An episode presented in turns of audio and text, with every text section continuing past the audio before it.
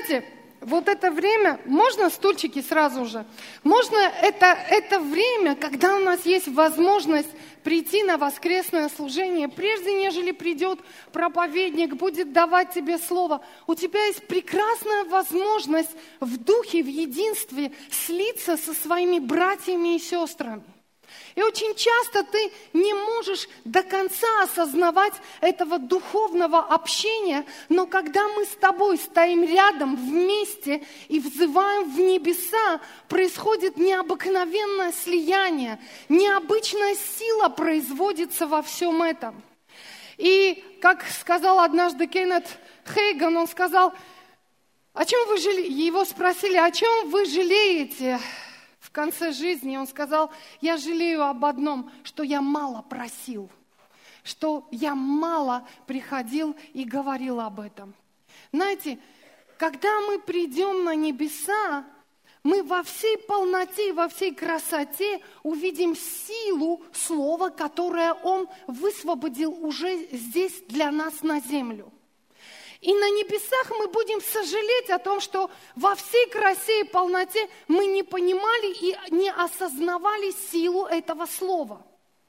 Но лучше не делать это, когда на небесах. Лучше уже здесь, сейчас возревновать и возжаждать, возжелать для себя понимать силу этого слова. Э, я э, имею цель продолжить проповедь, которая была в прошлое воскресенье. И немножко я вам напомню, о чем мы с вами говорили. Эстер вместе с пальтом и шарфик захвати. Мы с тобой кое-что еще добавим ко всему этому. И помните, мы с вами говорили о том, чтобы прийти к Иисусу, номер один, нам нужно одеться в одежды праведности – то есть ты не можешь прийти к Иисусу без Его праведности. Если ты приходишь со своей праведностью, то ты перед Богом будешь грязным. Мы никогда своими трудами не заработаем праведность перед Богом. Своими стараниями мы не заработаем праведность перед Богом. И ты можешь сказать, а зачем тогда стараться? Потому что я люблю Бога потому что Он отражается во мне. Я стараюсь не для того, чтобы праведной показаться, я стараюсь, чтобы моего папочку порадовать, чтобы ему было угодно видеть мою жизнь здесь на земле, чтобы он смотрел на землю, видел свет, который мелькает, как звездочка перемещается с места на место, совершает определенные действия, он будет смотреть и говорить, вот она моя красавица, ходит, старается, служит мне, она уподобляется мне. Знаешь, Эстерка моя пошла в медиа служить. Сейчас скажет, вот, опять говорит об этом. Но я смотрю, она старается подражать. Сегодня многие вещи она делает, потому что она видит семью, она видит нас. И она понимает, что если она будет делать определенные вещи, этим самым она будет радовать нас.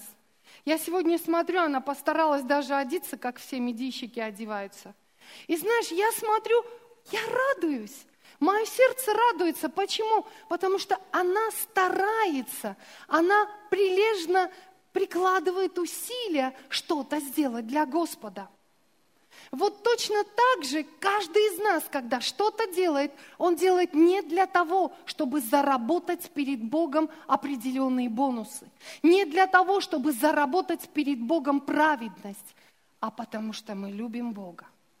Но когда мы приходим к Богу, этот шарфик будет пока что шарфик греха. Простите меня, чей это шарфик, неважно. Этот шарфик будет шарфиком греха. И то, что приходит и говорит Бог, Он говорит, свергните с себя запинающий грех, скинь с себя этот грех, не оставайся в этом, потому что эта часть помешает тебе приближаться к Богу. Даже если она будет стараться сделать шаг в мою сторону, есть грех, который останавливает ее, делает ее рабом, сковывает ее, и она не может это сделать. Но обрати внимание, кто должен свергнуть себя грех? Свергнуть себя грех. Я. Я как человек должен это сделать. Это не Бог, который придет и скажет, а Иисус перед Отцом Небесным, Отец Небесный, прости, пожалуйста, Эстер, она врет, она обманщица, прости ей этот грех. Но знаешь, как это должно выглядеть? Эстер сама должна встать, скинуть с себя этот шарф, сделай это сама, скинуть с себя этот шарф и прийти к Богу, встать на колени – ну, я не Бог. Ты вот так вот. И сказать, прости меня, Господь. Убери всякий грех с моей жизни. В этой ситуации я врала. И у меня есть привычка врать. Везде, где бы я ни была, я стараюсь где-то до чего-то приврать. Пожалуйста, прости и убери с меня этот грех. Что произошло? Бог омыл, очистил ее и когда он ее поднял, он говорит, а теперь взамен этого греха я одену тебя в одежды праведности. Что такое праведность? Это доступ в святое святых. Это доступ в духовный мир. Это возможность приходить с дерзновением пред лицо Бога. Я пришел к тебе, мой милый папа, не потому что я такой хороший, а потому что кровь Иисуса Христа заплатила за меня. И сегодня я могу встать пред лицом твоем в этом святое святых и с дерзновением говорить, независимо ни от чего, потому что я прав праведен, а я во Христе. Слышишь? И эта одежда, это знак Христа, это печать Иисуса на нашей жизни. Не я, но Иисус праведен, а я во Христе. Аллилуйя. Очень скупо, очень скудо. Неужели я не донесла до вас эту весть? Теперь, это очень круто, мне это очень нравится. И Иисус, Он дает нам праведность, и у нас есть возможность приходить к Нему. Но человек – это дух, душа и тело. Да? И мы с тобой расчленили его для того, чтобы немножко разобраться, как это работает.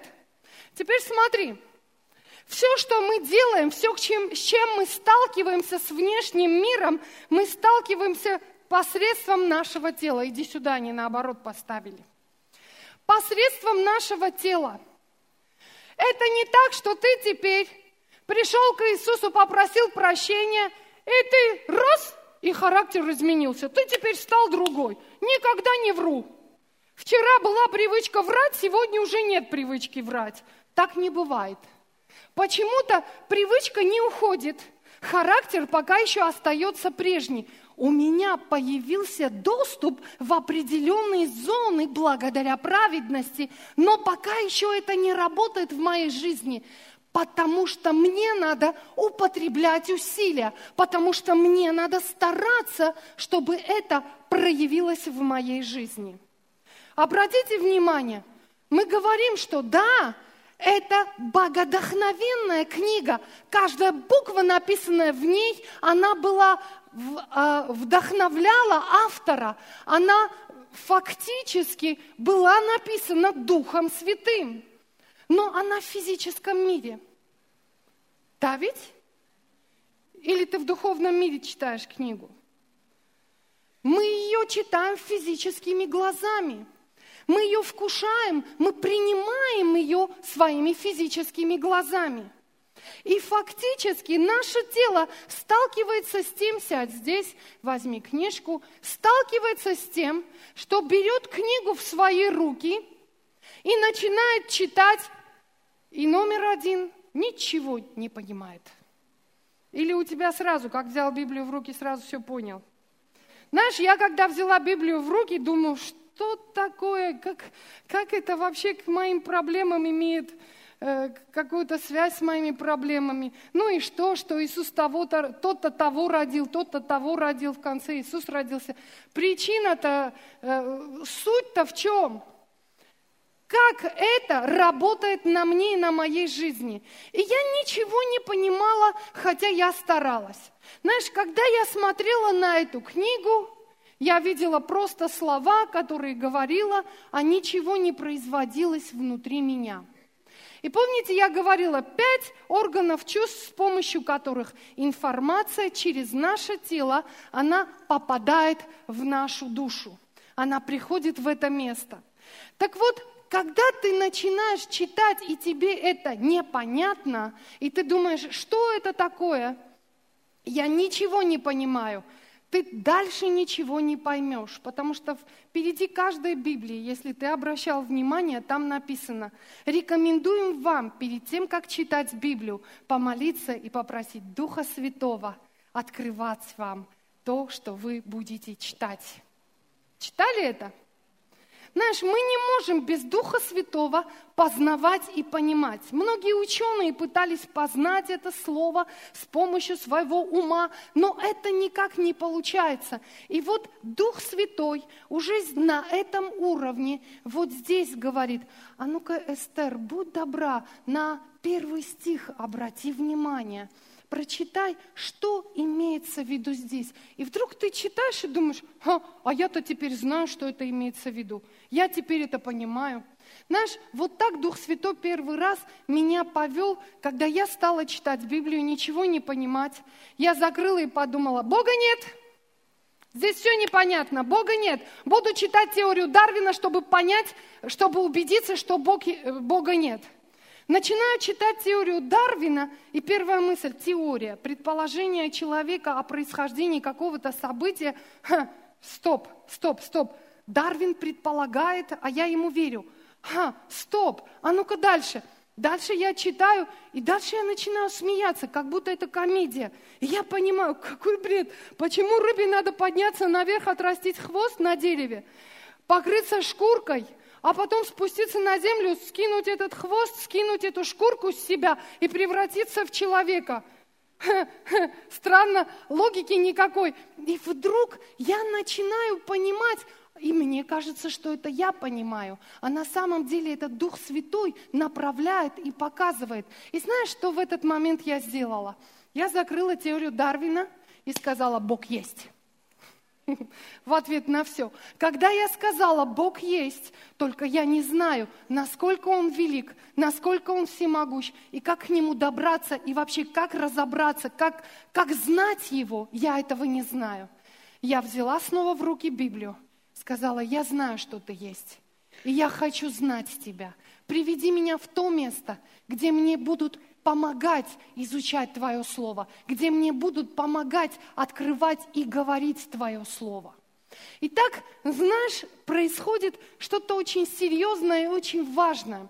Если ты Библию в своей жизни открываешь или даже не открываешь, а читаешь только здесь на экране, то вряд ли обетования, которые содержатся здесь, они будут на твоей жизни работать. Знаешь, можно получить спасение, но не получить обетование, которое Бог имеет на твою жизнь. Потому что Бог открывается в этой книге, и Он показывает, я тот Бог, который не оставлю тебя в долгах. Я тот Бог, который вытащу тебя из кредитов. Я тот Бог, который хочу тебе дать дом без долгов. Я тот Бог, который хочу, чтобы ты не просто получил исцеление, но весь свой остаток жизни ходил в божественном здоровье. Сила здоровья будет наполнять тебя. И об этом говорит эта книга. Что она делает? Она начинает влечь, она начинает поднимать внутри тебя ревность и жажду. Если ты действительно Бог исцеляющий, и если это на самом деле так, тогда я хочу, чтобы это в моей жизни работало. Знаешь, что происходит? Мы начинаем работать с Богом. Мы начинаем, мы берем Слово и начинаем работать с Ним. мы начинаем изучать и говорить. И вот сейчас я хочу, чтобы мы с вами открыли Второзаконие, 28 главу. Я ее буду читать. Если ты будешь слушать глаз Господа Бога твоего, тщательно исполнять заповеди Его, которые заповедает Он тебе сегодня, то Господь Бог твой поставит тебя выше народов земли. Конце каждого предложения говори «Аминь». И придут на тебя все благословения эти и исполнятся на тебе, если будешь слушать глаз Господа Бога твоего. Благословен ты в городе и благословен на поле. Благословен плод чрева твоего. Это, знаешь, если вдруг кто-то не может забеременеть, просто возьми это слово, скажи, благословен плод чрева моего. Благословен плод чрева моего. А в Руфе написано, что Бог дает беременность. Это что означает? Слушай, а я вот читаю, не похоже ли это на договор? Слышишь? На что это похоже? На определенный договор, который Бог заключает между мной и между собой. Он дает мне обещания, Он дает мне определенные вещи. И теперь смотри, Благословенный, пятый стих, благословенны житницы твои, кладовые твои. Благословен ты при входе и благословен ты при выходе. Поразит пред тобою врагов твоих, восстающих на тебя, одним путем выступят, семи убегут пошлет Господь тебе благословение в житницы твои и во всяком деле рук твоих, и благословит тебя на земле, которую Господь Бог твой дает тебе. Поставит тебя Господь народом святым своим, как Он клялся. Если будешь соблюдать заповеди Господа Бога твоего и будешь ходить путями Его – увидят все народы земли, что имя Господа нарицается на тебе, и убоятся тебя. Имя Господа нарицается на мне. Слышишь? Имя Господа нарицается на мне. Аллилуйя. И даст тебе Господь изобилие. Вау. Мне это нравится. Бог не говорит, и даст тебе Господь нищету.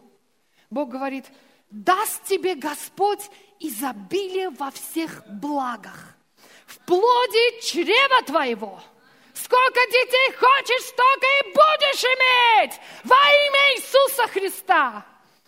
В плоде скота твоего, в плоде полей твоих на земле, которую Господь клялся отцам твоим дать тебе.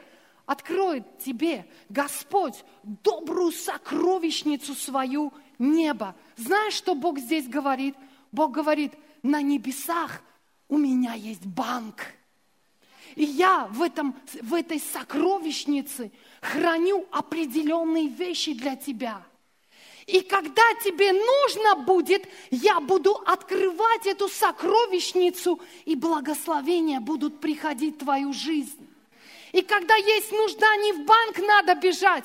Когда есть нужда, надо к небесный банк бежать, в сокровищнице его. Бог будет выписывать свои небесные чеки для тебя. О, пока что трудно в это верить, да? Читаем дальше.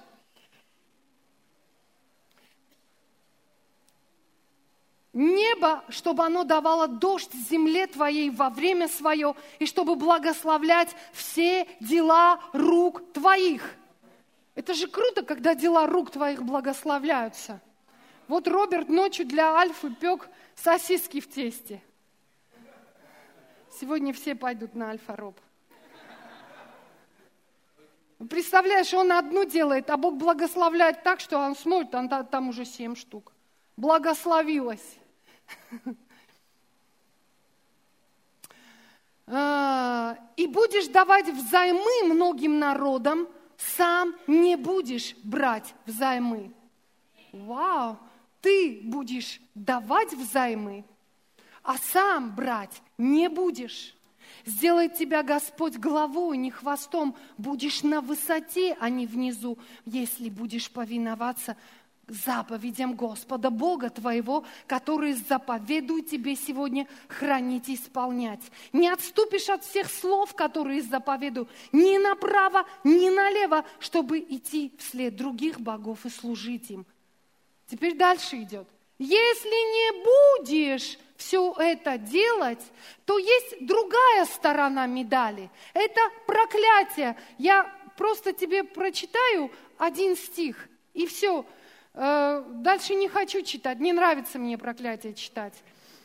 Смотри, большей частью, большей частью, когда я читала это, я обнаруживала, что, ладно, там уже про изобилие речи нет. Ты будешь болеть, ты будешь стонать, ты будешь мучиться, ты будешь поражаем. Небеса твои над головой твоею сделаются медью, и земля над тобой железом. Вместо дождя пыль и прах с неба будут падать на тебя, пока не будешь истреблен. 22 стих. Поразит, поразит тебя Господь чахлостью, горячкою, лихорадкою, воспалением, засухой, палящим ветром, ржавчину. Они будут преследовать тебя, пока не погибнешь. И знаешь, страшно дальше читать проклятие.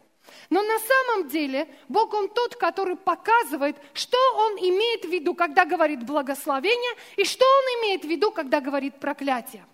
Мы должны четко для себя понимать, потому что некоторые люди, они заигрывают, они не совсем серьезно относятся к тому, что Бог говорит. Бог очень серьезен, слушайте. Когда Бог дает обещание, Он очень серьезно к этому относится. Это не так сегодня сказал, завтра забыл. Но когда Бог что-то говорит – сегодня, вчера и вовеки. Это не изменится. Это останется в веки вечные. И если ты будешь с той же серьезностью относиться к словам Господа, это придет и в твоей жизни исполнится.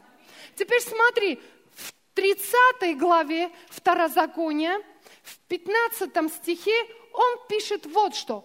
Вот я сегодня предлагаю тебе жизнь и добро, смерть и зло. Что он делает? Он говорит, предлагаю, выбирай. Ты не можешь просто сидеть и думать, ну, конечно, я пред... выбираю добро и при этом ничего не делать с этим. Ты не можешь оставаться бездейственным. Но когда ты говоришь, я выбираю жизнь, я выбираю добро, я выбираю благословение, это твой определенный выбор, это твой конкретный договор с Господом. Он тебе говорит на это аминь. Если ты будешь просто молчать и говорить, и думать, подразумевать, ну я же принял Иисуса в свою жизнь, ну я же получил спасение, ну, ну я же имею от Бога жизнь вечную. Да, имеешь. На этом все? На этом все? Я читала, что Бог благословляет свой народ уже здесь, на земле. Я понимаю его характер, что уже здесь, на земле. Послушай, исцеление на небесах мне не нужно будет. И если я сегодня в своей жизни сталкиваюсь с ситуацией, где мне нужно исцеление, я реально понимаю, Бог отправил мне свое слово на землю для того, чтобы оно работало сегодня, здесь и сейчас, а не когда-нибудь. Я хочу здесь и сейчас соответственно Его Слову. И что происходит с нашим внутренним человеком, когда мы начинаем размышлять над этим словом? То, что мы с тобой сейчас сделали, мы размышляли над словом. Первую картинку на экран можете выставить, где шарик? Когда я как, когда я читаю и размышляю над этим словом, когда я даю своему, своей внешней плоти пищу, которая принимает это, то каждая мысль, это возможно, будет это? Махните, чтобы я понимала, будет, не будет. Не будет, жаль. Очень жаль. Но что произойдет, тогда в форме вспышки. Каждое слово, которое я говорю, он в форме вспышки. Слово преобразуется в свет, вспышку, которая попадает в твою душу, в твои мозги. Эта вспышка, я просто сказала слово, ты его не увидел, правда? Но слово имеет силу внутри тебя. И это слово вот здесь, на этом уровне, будет формировать деревья. В твоей жизни нужен второй рисунок. Ладно. То, что будет производить это слово, это вспышка, попадая в это место, и это научно доказанный факт. Эта вспышка, она начинает производить определенный протеин, который в твоем мозгу, душа – это твой разум, это твой интеллект и твоя воля. И от оттуда эта вспышка внутри, в моем разуме, она начинает взращивать деревья, так что вот здесь, на этом уровне, на основании Слова Божьего, внутри тебя растут деревья, протеиновые деревья. И эти деревья имеют определенную силу внутри тебя – Помните, в Иакова написано, что если кто-то говорит или просит о чем-то Бога, он не должен нисколько сомневаться в этом. Если человек сомневается, да не думает такой что-то получить. Если хоть чуть-чуть засомневался, пф, не получишь. А как мне, Господи, прийти к Тебе без сомнения и быть точно уверенным? Как это так, когда Иисус пришел и этой смоковнице сказал, засохни, к утру она засохла. Это как, когда Иисус говорит, если будешь хоть сколько-нибудь веровать, скажешь, горе все, пойди в море, она уйдет. Как это так, Господь?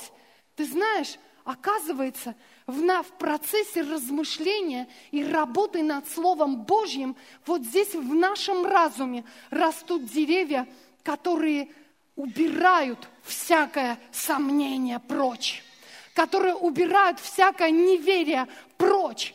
Когда ты укрепился в Слове, ты говоришь, Ха, болезнь! Да мне начхать, что ты пытаешься сейчас меня атаковать, потому что ранами Иисуса я исцелена.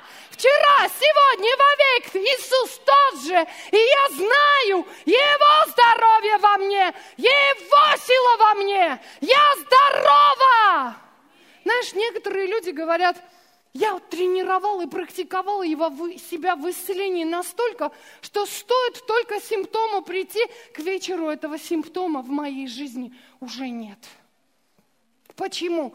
Потому что Бог взращивает внутри нас вот эти деревья. Эти деревья до тех пор, пока ты не потрудишься на этом уровне, сейчас, сейчас сядь сюда, ты уже выше пошла, в следующий уровень.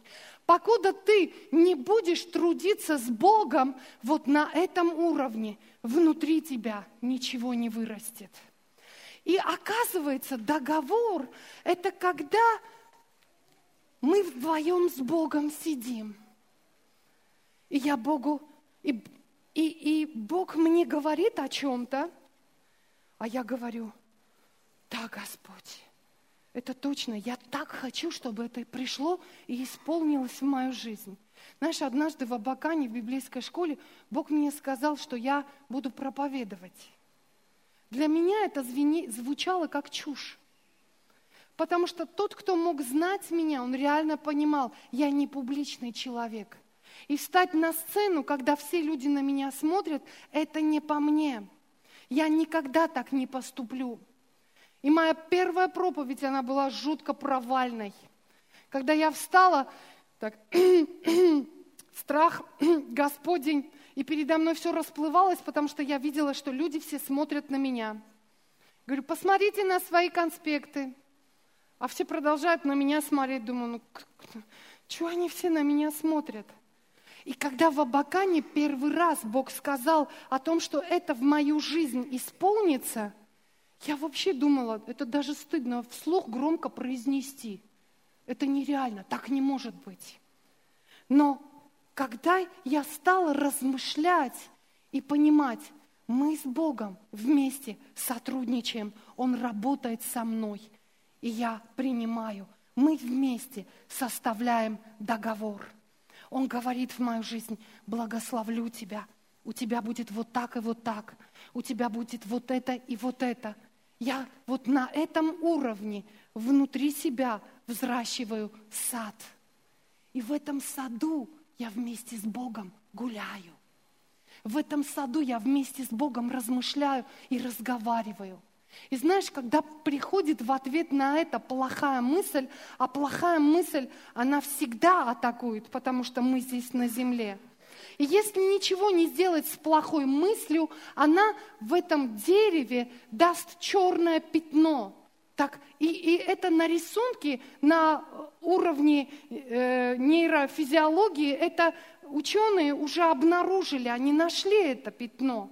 Они говорят, вот это пятно, это есть плохая мысль, которая пришла, укоренилась и стала дальше распространяться и отравлять этого человека. И Артур еще в детстве говорил, когда вдруг что-то приходило ко мне, плохая мысль, я вставал и говорил, так не будет, так не будет, я не принимаю это, этого не может быть в моей жизни. И он говорил, отнекивался от этой мысли, пока она не уходила от него. Послушайте, мы с тобой не можем быть нейтральными, когда приходит мысль и говорит, ты заболеешь. Ты заболеешь, ты будешь лежать, ты двигаться не сможешь. Если ты молчишь, это означает, что эта мысль, она укореняется и продолжает обороты наращивать внутри тебя, и в твоем саду появляется гниль. Внутри тебя, в твоем саду появляется гниль. Но что нужно сделать, когда она услышала эту весть? Сделай, что нужно сделать. Не принимаю это. Не принимаю. Это не мое. Это не мое. Потому что ранами Иисуса я исцелена. Потому что ранами Иисуса, А теперь скажи это дерзко. Ранами Иисуса я исцелена. ранами Иисуса я А теперь еще дерзее. Я ранами Иисуса исцелена. ранами Иисуса я исцелена. Я ранами Иисуса исцелена. Кулаками говори. Я ранами Иисуса исцелена. я исцелена! Я исцелена! Я не принимаю! Я не хочу этого! Я не буду это иметь! Знаешь, что ты делаешь? Внутри тебя, когда ты уже созрел, и ты уже готов, сейчас скажешь, о чем я тебя учу? Я тебя учу, как правильно молиться! Ты не можешь только молиться, отвергая слово. Как можно прийти на молитву без обетований, без договора? Знаешь, что происходит с нами, когда мы все это делаем? Вот у нас есть юрист, адвокат наш. Когда она идет на какое-то дело, она перерывает тонну законов, чтобы убедиться, что закон на ее стороне, что закон подтверждает ее требования во имя Иисуса Христа. И она четко знает, потом она берет аналогию дел, которые были когда-то, что-то подобное происходило, и как эти дела завершались. Я не знаю юридических терминов, я говорю на человеческом обычном. Но знаешь, что она делает? Для того, чтобы представить это судье и сказать, у меня есть аналогия. И закон на моей стороне, потому что в таком-то году, в таком-то городе это дело завершилось вот таким образом, а мое дело в точности такое, как то дело. И у меня есть на руках закон, который говорит, что я имею право просить и требовать, чтобы это исполнилось. Почему адвокат имеет такое дерзновение? Потому что он знает, что закон на его стороне. Почему я могу при... О, слава тебе, Господи! Как, почему я могу, сейчас скажу, когда прихожу к Богу с дерзновением, в 1 Иоанна в 5 главе, что мы имеем дерзновение приходить к Нему. Почему, откуда это дерзновение? Потому что я знаю, здесь написано, что Он хочет мне это дать. У кого есть долги? У кого сегодня финансовые проблемы? Да не опускай ты руки, держи сейчас. Сейчас время пробиваться, слышишь? Сейчас время прорываться.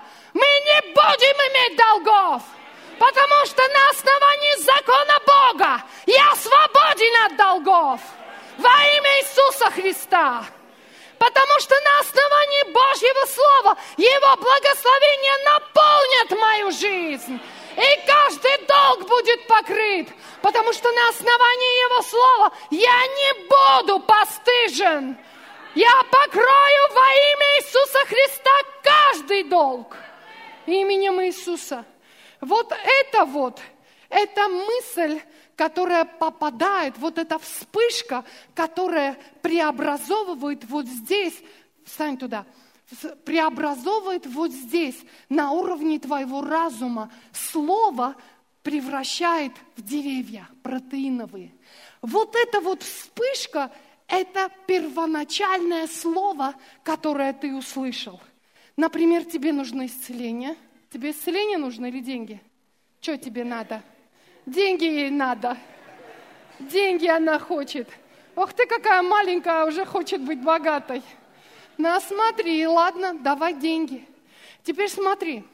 Бог говорит, слушай, ты будешь так богата, что будешь давать людям взаймы, а сама никогда не возьмешь в долг. Потому что деньги будут в очень большом количестве. Аминь. Аминь. Что означало ее аминь? Вот эта вот вспышечка, вот эта вот вспышечка сейчас вот здесь в голове стала производить что-то. Стало что-то работать, что-то делать внутри ее головы. Покажи второй рисуночек. Это реально? И вот, смотри, вот это протеиновые деревья, и они начинают расти. Вот эти деревья, они начинают расти внутри головы. Но знаешь, когда они имеют силу и растут? Когда ты берешь это слово и продолжаешь говорить, Бог мне сказал, что я буду богата на всякое доброе дело, что я смогу иметь в таком достатке, что я буду покрывать нужды других людей, что у меня будет возможность давать взаймы, а взаймы брать не будет нужды. Аллилуйя! И когда ты начинаешь говорить, ты провозглашаешь, ты исповедуешь Божье Слово для того, не, не только для этого, но это Слово Божье внутри тебя взращивает протеиновые деревья, поднимает внутри тебя, так что ты в конце концов уже не просто сомневаешься или даже тени сомнений нет, что будешь богата. Знаешь, что говорят ученые? Самым тяжелыми днями является третий, четвертый день исповедания. Почему? Потому что на третий, четвертый день пока еще никаких связей не сформировалось вот здесь внутри тебя, в твоей голове. И для того, чтобы продолжить это говорить, ты должен еще здесь, на уровне тела, вот на этом уровне продолжать размышлять над словом и продолжать вспышки, первый рисунок, вспышки отправлять в твой разум – на третий, четвертый день иногда наступает ощущение, как будто все это неправда. Как будто все это не работает. Как ко мне иногда приходят, я молюсь, а Бог мне не отвечает. Говорю, в смысле не отвечает? Как давно ты молишься? Да утром помолился, к вечеру ничего не произошло. Нормально. И не произойдет. А как оно должно произойти, если еще ты только утром помолился? Тебе надо настроиться. Помнишь, Библия говорит, терпение имеет совершенный характер. Почему тебе нужно терпение? Потому что нужно время, чтобы в твоей голове вот здесь выросли деревья. А пока они не выросли, ты продолжаешь эти мысли отсюда черпать и эти вот эти вот звездочки направлять сюда. Хо, хо, хо. И каждый раз, когда ты что-то делаешь в молитве, это высвобождает, и внутри тебя происходит рост. Слышишь? Слышишь? Слышишь? Поэтому молитва это не только одноразовая акция – Молитва это не то, что Бог не слышит тебя, когда ты приходишь к Нему. Молитва это то, что сначала внутри тебя взращивает веру, а вера от слышания, Римлянам 10 главе написано, да ведь? Вера от слышания, от слышания Слова Божьего. Что ты делаешь? Поднимаешь и взращиваешь. И когда ты уже настолько уверен и настолько утвержден, знаешь, один человек свидетельствовал и рассказывал, он говорит, когда я пришел к Иисусу, у меня был полнейший в жизни крах. Ну, полнейший. У меня, мы, мы жили, говорит, в одном доме, где щели между досками были вот такие, оттуда крысы выбегали. Со всех сторон сквозило и дуло. И никакого просвета, что я могу выбраться из этих долгов, у меня не было. И говорит, я старался, я работал очень много времени, посвящал работе, он был автомехаником. Я делал столько всего, но это не покрывало. И говорит, такое было ощущение, как будто это всего лишь капля в море, поглотили, поглотило и все. А, а долги, они просто как цунами росли внутри, в моей семье. И когда он пришел к Богу вот в таком отчаянном состоянии, Бог ему говорит – я хочу, чтобы ты начал изучать мое слово, взял Библию и изучал мое слово 8 часов в день, так, как будто ты приходишь на работу. Я хочу, чтобы ты занимался только этим, больше ничем. Говорит, представляете, каким странным я выглядел в глазах родственников. У меня долги, у меня куча проблем, у меня трудностей немерено, а мне надо сидеть и 8 часов в день заниматься Библией. И говорит, я принял решение. Мне все равно терять нечего. Как бы я ни кряхтел и не старался, все равно у меня не получается. Поэтому я хочу, чтобы в мою ситуацию ворвался Бог и дал мне выход из моего положения. И он начинает изучать. Его атакуют со всех сторон родственники. Да ты что делаешь? Да ты вообще не понимаешь, что ты делаешь. Да ты в какую-то секту попал. Это что за дела такие? Ты целый день книжки читаешь. Ты, ты не заботишься о своей жене и детях. Да нам твой Бог вообще сто лет не нужен. Я помню, когда мы уверовали с Артуром только, моя мама так злилась на нас, говорит, если раньше я произносила часто Бог и обращалась к Нему, из-за тебя теперь это слово произносить не хочу. Так она злилась на меня. Но, слушай, он говорит, после того, как я стал изучать, вдруг во мне поднялась такая вера. Я увидел, что то, где я сейчас, это зона проклятия в моей жизни. И мне надо перейти из зоны проклятия в зону благословения. И это должно работать в моей жизни. Он говорит, я стал изучать, и однажды это поднялось настолько сильно, что я даже не сомневался, что Бог имеет для меня покрытие долгов и сверх этого имеет. И, и знает, что Он хочет меня благословить. Он говорит, я стал, я просто однажды с такой уверенностью два дня подготавливал себя к этой молитве и пришел к Богу, и я написал прошение. Бог, Твое Слово никогда не бывает тщетным. И когда ты что-то говоришь, оно приходит и исполняет в точности то, что ты говорил.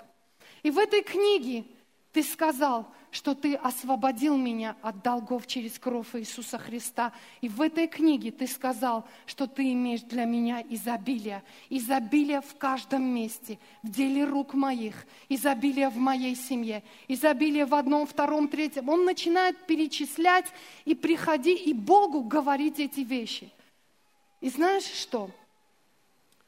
Я сейчас обращаюсь лично к каждому из вас – Бог нам предоставил договор.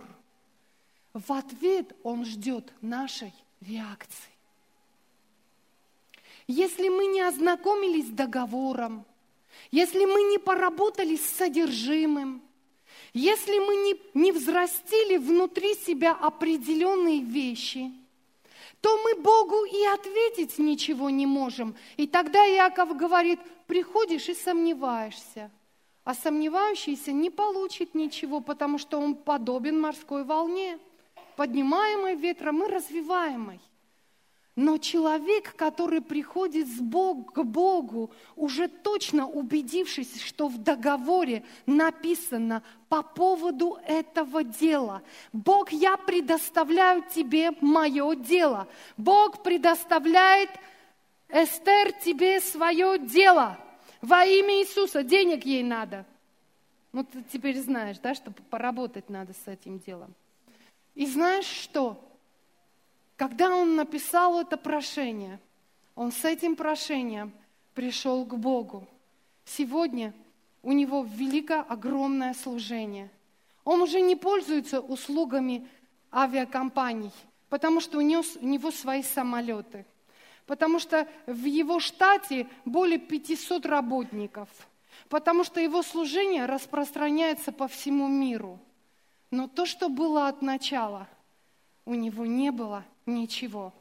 И знаешь, я хочу, церковь, сегодня вдохновить и ободрить тебя. В следующее воскресенье будет третья часть нашей проповеди. Но я хочу дать тебе домашнее задание. Это необычно для тебя, но я хочу тебе дать домашнее задание. И я знаю, что у каждого из вас есть своя ситуация, свои обстоятельства, свои дела. Если то, о чем говорит Господь, истина, это должно работать в нашей жизни. Если это слово правда, тогда это должно здесь отображаться и показывать себя на деле. Я хочу, чтобы каждый из вас всю эту неделю подготавливал себя. Найди, договорись с Богом, найди, что Он говорит относительно твоего дело в Слове Божьем. Если тебе нужно исцеление, найди относительное исцеление. Знаешь, мне нужен дом. Вот, вот мне нужен дом. И Бог давно мне давал слово о доме. Я стала искать, я нашла 22 пункта относительно Его воли и поняла, Бог хочет мне дать лучше, чем я себе представляю. В сумке оставила. И я, вот один листочек есть. И я написала, и я написала, вот это законное основание, почему я могу приходить к Нему и говорить, я знаю Твою волю, и поэтому сегодня на основании моего прошения я знаю, Ты высвобождаешь это в мою жизнь, и у нас будет дом без долгов во имя Иисуса Христа. Я предоставляю Богу в ответ что-то, что-то, с чем Бог может работать на моей территории. Знаешь, Бог не придет на твою территорию, если ты его туда не пригласил. Возьмите эту неделю. Изучайте относительно вашего дела прославления выходите. Изучайте Слово. Разберитесь, что относительно этого говорит Бог. И напишите на бумажке и придите на следующее воскресенье вместе с бумажкой сюда. Мы со студентами уже начали немножко в этом направлении двигаться. Студенты, хочу видеть вас. Хорошо, вижу. Эстерка, иди на место. Эстер, жду тебя с бумажкой на следующее воскресенье. И знаешь, есть огромная сила в молитве согласия. Я хочу согласиться по относительно каждого дела, который будет предоставлен в письменной форме. Я верю Богу. Я верю Богу, который совершает чудеса. Я верю Богу, который вчера, сегодня и во веки тот же. Я верю Богу, который придет и сверхъестественно – сделает то, где у меня нет сил. А я буду славить Его. А я буду восхищаться и наполняться им во имя Иисуса Христа.